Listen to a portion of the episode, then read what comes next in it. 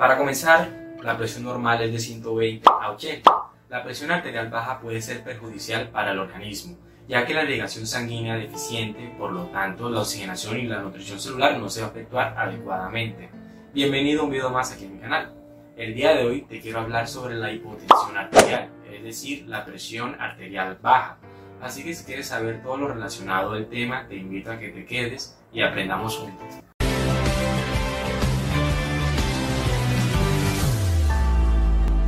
La hipotensión arterial se refiere a una baja de las cifras tensionales y ocurre cuando está por debajo de 90 a 60 milímetros de mercurio.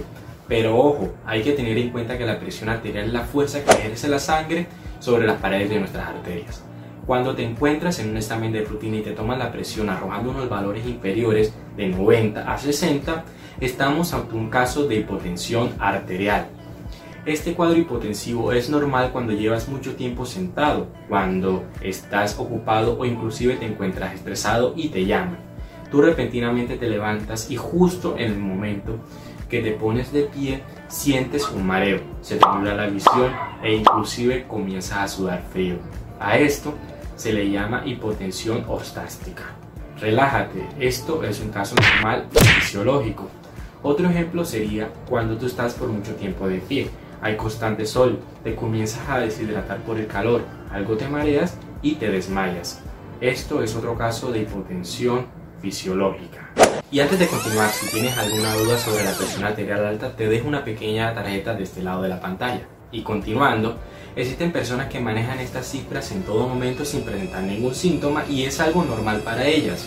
Pero el problema está cuando la presión cae y deja sin suficiente sangre ni oxígeno a distintos órganos como lo es en el cerebro. Cuando hay falta de oxígeno en nuestro cerebro comienzan los síntomas como el mareo, la visión borrosa, el desmayo y en un caso severo el shock. La presión se puede bajar por múltiples factores como es estar mucho tiempo en sitios cerrados con mucha gente y sin ventilación o por estar mucho tiempo expuesto al sol, por hacer ejercicio en el extremo o por consumir algún tipo de alcohol o droga y a su vez puede bajarse por estrés durante situaciones como procedimientos odontológicos o de inyecciones. Es normal que se les suele dar a jóvenes cuando están por tiempo prolongados de pie, por tener un shock emocional o inclusive por un dolor estomacal y a su vez es igual de normal que le suelen a las personas mayores de edad. Algo importante que se debe tener en cuenta es que no es una condición de riesgo normal, pero si no se trata puede traer muchas consecuencias secundarias. Existen tres tipos de hipotensión padecida. La número uno, hipotensión ortostática, incluyendo la ortostática postrandial, que es producida por un cambio súbito en la posición del cuerpo, generalmente al pasar de estar acostado a estar parado, y usualmente dura solo unos pocos segundos o inclusive minutos. La número 2 es la hipotensión media neuralmente, NMH por sus siglas en inglés. Esta afecta con más frecuencia a los adultos jóvenes y a los niños y ocurre cuando una persona ha estado de pie por mucho tiempo. Por lo general los niños superan esta hipotensión con el paso del tiempo. Y la número 3, la cual es la hipotensión grave producida por una pérdida súbita de sangre o un shock, infección o una reacción alérgica intensa.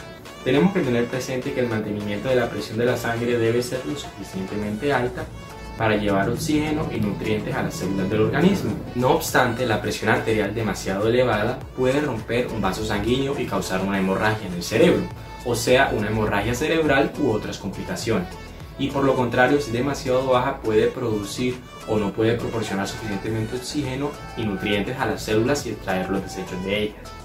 La hipotensión es acompañada de diversos síntomas como la palidez, el mareo, las náuseas, los vómitos, el síncope, el desmayo, dolor torácico, dificultad respiratoria, palpitaciones, dolor de cabeza, sensación de inestabilidad, rigidez cervical, visión borrosa y el vértigo. Y para concluir, si quieres evitar un caso potensivo, es recomendado mantener una dieta saludable, recomendada por tu médico de confianza, actividad física libre para fortalecer tu organismo y una constante hidratación. Debe ser solo tu médico de confianza el que determine el origen y así el tratamiento.